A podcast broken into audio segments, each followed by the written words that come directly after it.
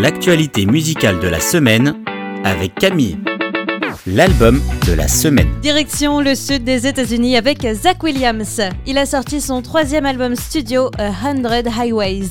Définitivement rock, country et presque gospel. C'est vraiment à s'y méprendre à l'écoute, on se croirait vraiment au Texas. Et Zach le dit lui-même en partageant ses 15 nouveaux titres, c'est l'album qui lui ressemble le plus. Il y parle de sa famille et de l'amour qu'il a pour sa femme et ses enfants, de l'amour qu'il a pour Jésus. L'album, c'est un reflet en fait de son parcours de vie et de il y parle de ses souvenirs, mais aussi de ses batailles contre l'addiction et l'anxiété.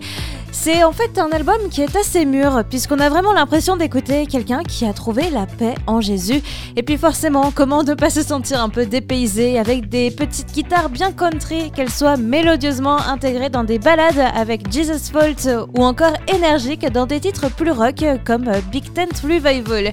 Chaussez vos Santiago et votre chapeau de cowboy, c'est Zach Williams qui nous conduit sur la route 66 avec son nouvel album A Hundred Highways le titre de la semaine. Toujours plus rock dans l'actualité musicale avec Cutlass. On part vers un autre univers un peu plus métal et c'est avec le titre Words of Fire. En français, ça veut dire les mots de feu. C'est un clin d'œil à l'histoire des deux témoins dans le chapitre 11 de l'Apocalypse. Les paroles et l'inspiration sont venues dans la tête du guitariste James Mead après avoir vu les différentes émeutes dans sa ville de Portland et puis la pandémie de Covid-19 et de manière générale la tension qui règne dans la société. Il ne peut pas s'empêcher de voir ce passage, un monde qui essaye d'empêcher la diffusion de la parole de Dieu. Words of Fire, c'est une invitation à oser partager sa foi et témoigner. Et on sent cette urgence avec la mélodie du titre. La bonne nouvelle, c'est qu'avec la sortie de ce single, Cutlass annonce qu'ils ont encore pas mal de nouvelles choses à nous partager dans les prochains mois.